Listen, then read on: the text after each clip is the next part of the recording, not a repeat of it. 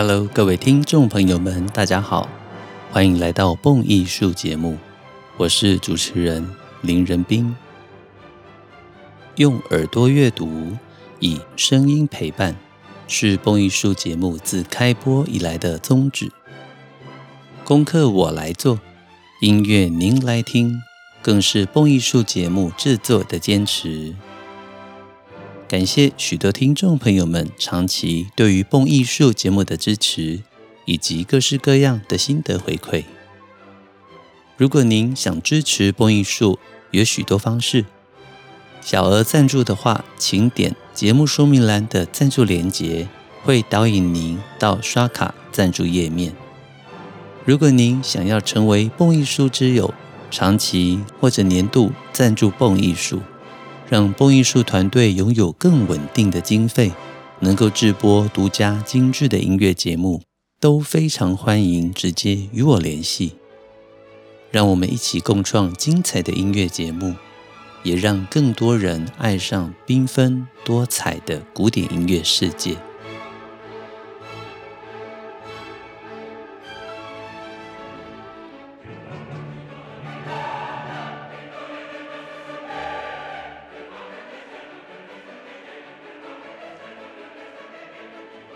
下半年九月份，国内乐季一展开，马上就有一档非常精彩的歌剧。这档歌剧就是韦伯的《魔弹射手》（Der Freischütz）。这位韦伯不是歌剧魅影的韦伯，而是浪漫时期的作曲家 Carl Maria von Weber。他的出生年份是一七八六年到一八二六年。当我讲完年份的时候，各位稍微算一下：一七八六、一八二六，哎，Oh my God！这样子他不就只活了四十岁而已吗？没有错，这位在音乐史上浪漫初期最重要的德国作曲家韦伯，其实只活了四十岁而已。从小他就受到非常良好的音乐熏陶。母亲是一位歌手，父亲是巡回剧团里面的经理，所以从小韦伯就跟着双亲在各地旅行。由于丰富的旅行经验，让他累积了非常多的不同城市之间的生活经验，而且听到非常多的民间音乐，这更成为了后来韦伯身为作曲家。他所创作音乐的丰富灵感来源，充满浓浓德意志德国风味的时候，我们情不自禁地理解，这就是他音乐中民族主义或者浪漫时期刚萌芽的这种音乐风格的来源。而韦伯一生中最著名的歌剧。当然就是一八二零年所写的《魔弹射手》了，《The Freischütz》，Opus 七十七。由于歌剧中丰富的音乐描写，虽然它是 Singspiel 歌唱剧的题材，也就是说啊，在歌剧中对白纯粹就是用念的，只有咏叹调是用唱的，这是韦伯最初的设计。因为一般我们知道，歌剧之中有所谓的宣叙调跟咏叹调。宣叙调 （recitative） 就是指念唱，或者念或者唱，但是比较接近又念又唱。而咏叹调 （aria） 则是最美妙的歌剧旋律来源。从歌剧被发明以来，宣叙调、咏叹调一直都是这中间不可或缺的。而后来，德国出现了所谓的 Singspiel 歌唱剧，则是以念白跟咏叹调为主。所以，韦伯的《魔弹射手》严格来讲，它属于 Singspiel 歌唱剧，而不是一般我们常听到的有咏叹调跟宣叙调的歌剧。后来，法国的作曲家白辽士也将韦伯的《魔弹射手》改编。成为了有宣叙调跟咏叹调的版本。不过，一般普遍现代歌剧在演出的时候，还是采用韦伯原始 Singspiel 的版本，台词纯粹就是用念，咏叹调则用歌唱的方式。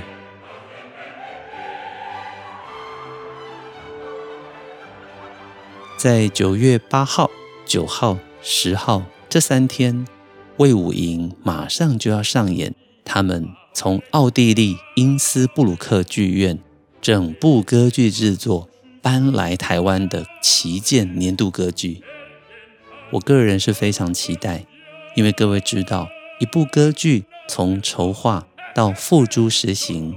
再到完整能够上台，这中间要燃烧掉的经费啊，实在太惊人了。只有国家级的歌剧院能够负担这些经费，而且不计成本的让观众朋友们以低廉的票价，或者应该说合理的票价入场欣赏。或许你觉得歌剧的票价很贵，动辄两三千块，但是你想一想，流行音乐的演唱会。门票常常是八千一万，所以比较起来，其实古典音乐的门票不算是非常的贵，少数的特例之外。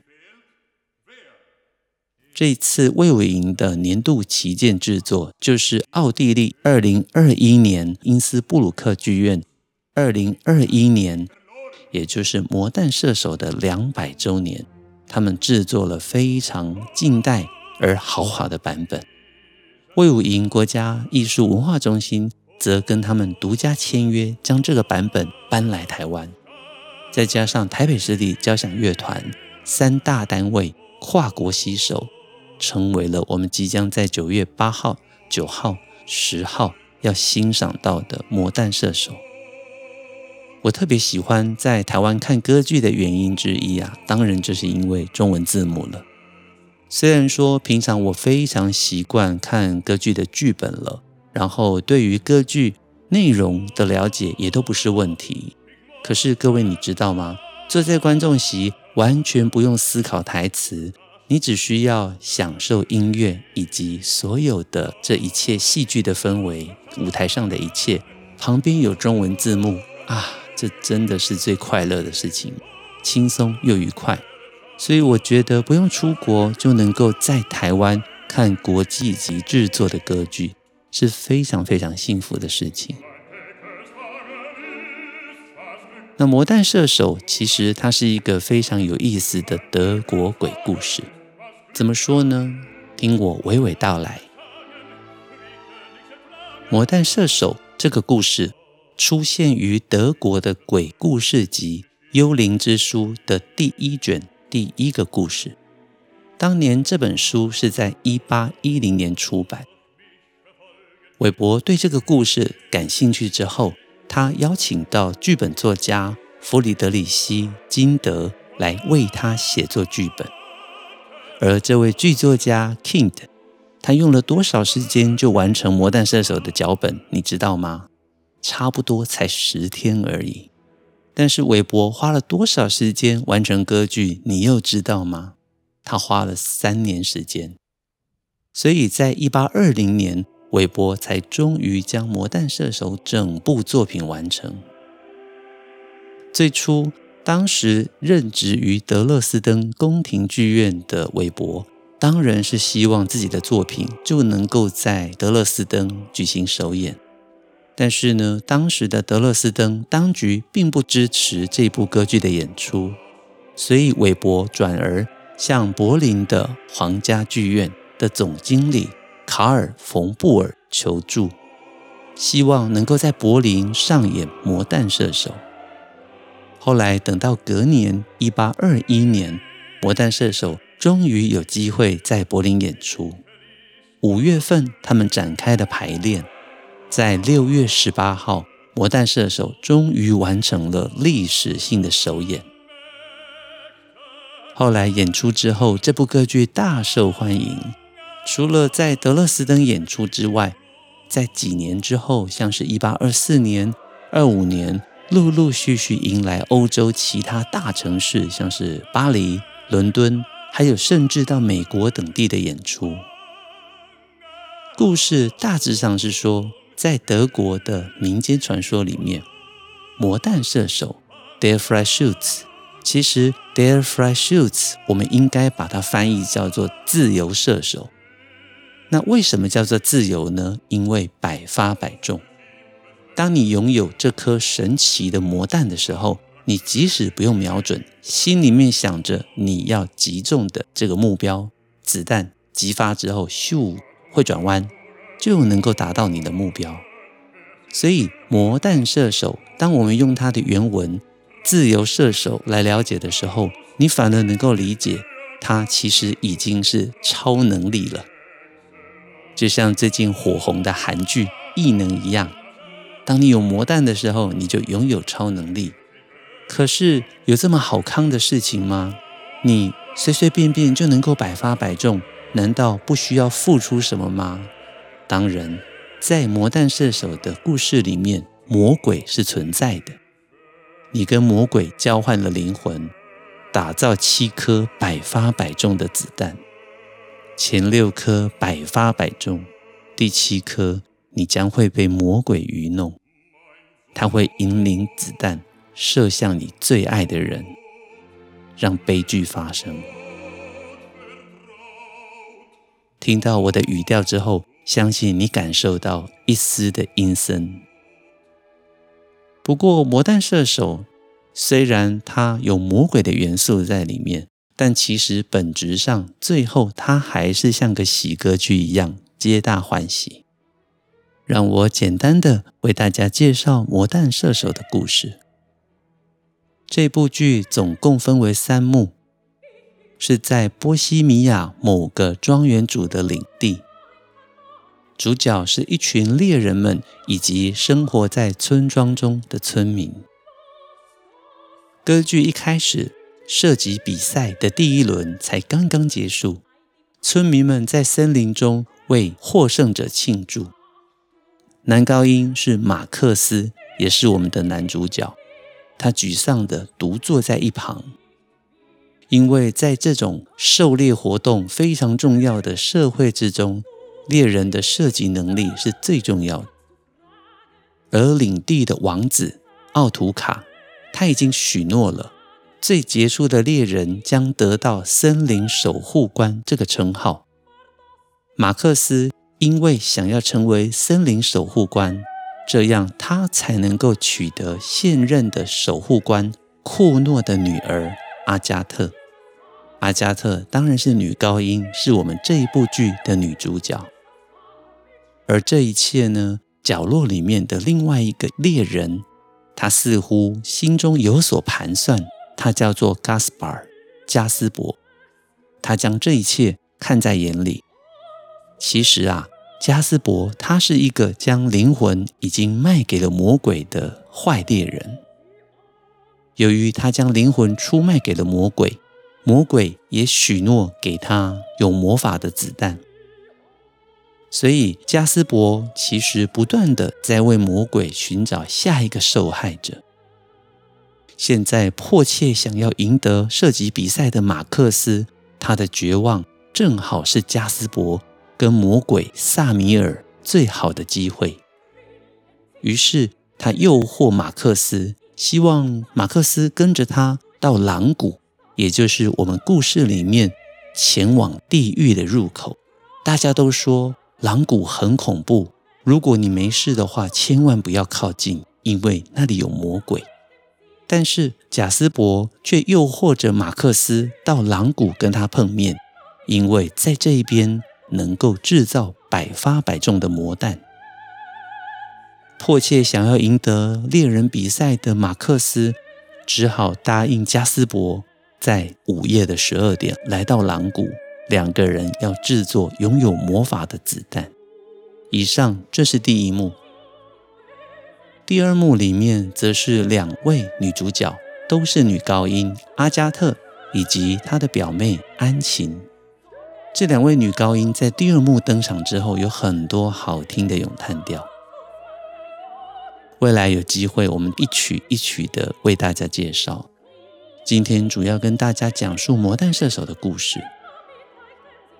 在两个人对话的这中间呢，慢慢的导引出故事的许多的内容，像是墙上他们祖先的画像突然间掉下来了，砸伤了阿加特的额头。那么阿加特闷闷不乐，觉得这是一个不祥的征兆。但是乐观的安琴要他不要自寻烦恼。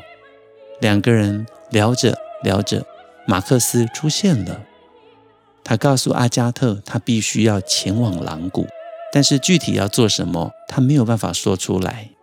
当然，我们都知道马克思前往狼谷这个恐怖的地方，就是为了跟魔鬼交易，制造百发百中的魔弹。而第二幕最精彩的，当然就是马克思朝着狼谷出发，抵达狼谷，而贾斯伯正在跟魔鬼谈着交易。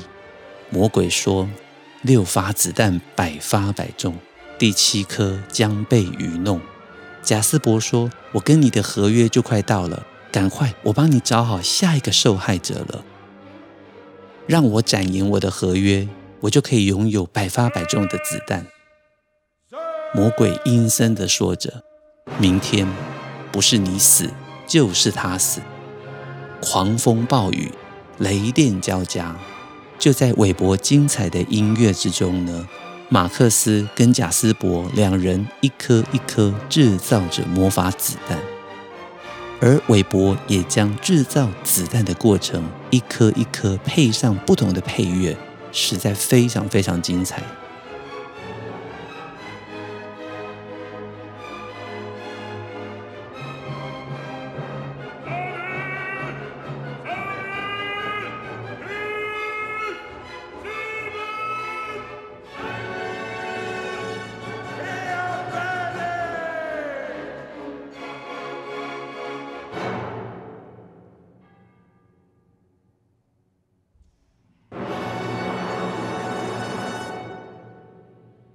上是第二幕，接下来是第三幕。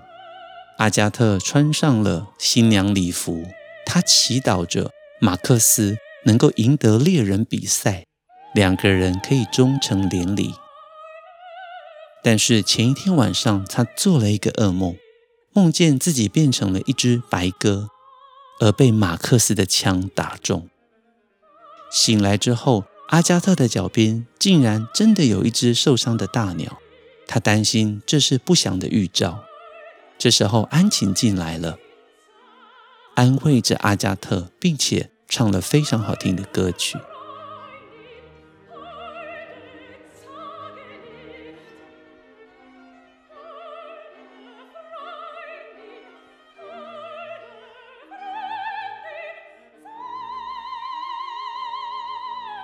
接着是第三幕最精彩的高潮好戏，在庄园内的林场里，猎人们兴致高昂地等待狩猎比赛的开始。对他们来讲，这世界上最快乐的事情应该就是打猎了吧？在这里面有猎人的大合唱，而这首猎人的大合唱也几乎是所有歌剧史里面最好听的大合唱。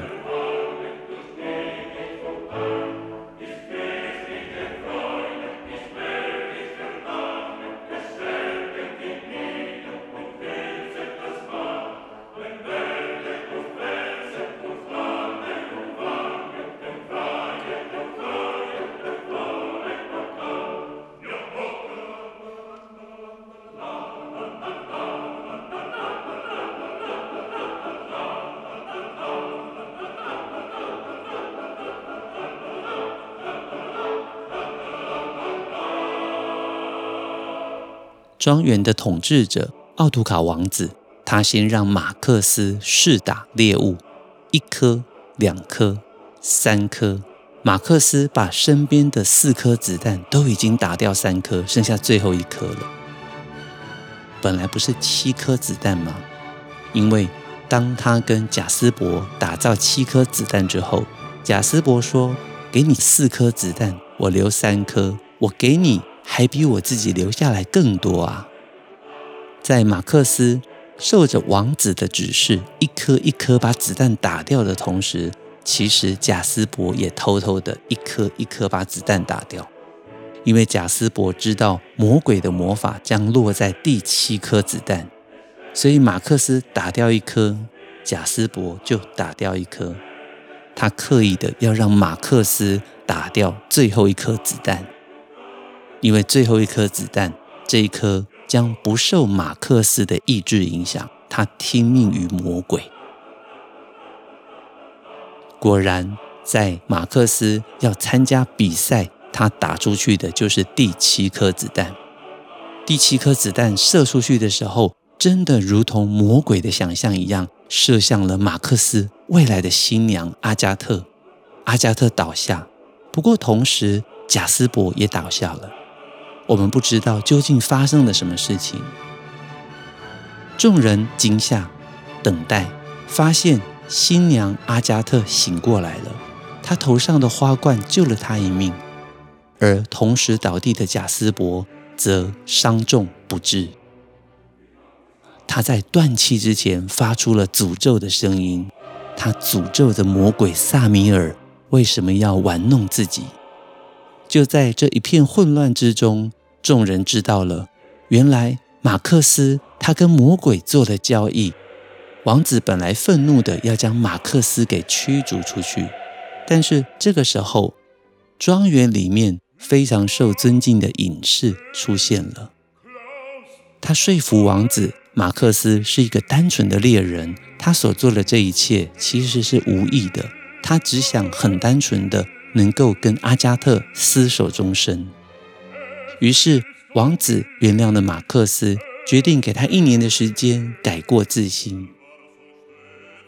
这时候，森林中不管是村民或者是猎人，大家开心极了，看着马克思跟阿加特这一对才子。佳人应该说，猎人美女终于可以快乐的在一起，大家唱起了歌，迎接最后的结局。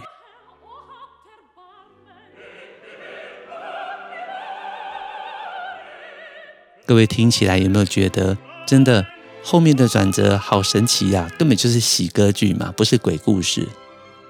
没有错，其实歌剧最终的目的，它还是要达到娱乐的效果。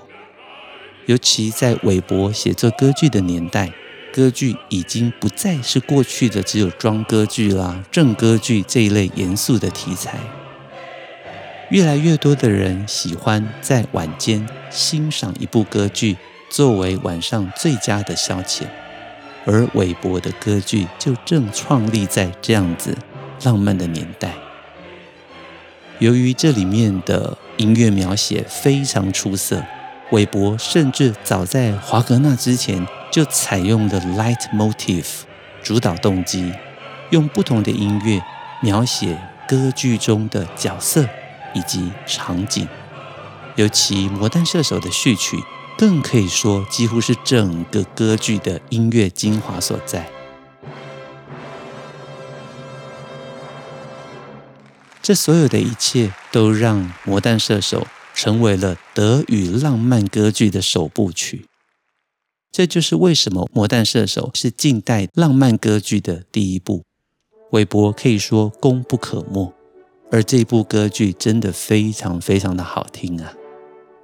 喜欢《魔弹射手》的朋友们还来得及，八号、九号、十号，魏武营跟奥地利因斯布鲁克剧院合作的国际版本，我真心觉得不应该错过。我自己也组了一团蹦艺术音乐旅行，带着四十六个同学，我们将从台北出发，一起看歌剧、听沙龙音乐会、享受美食。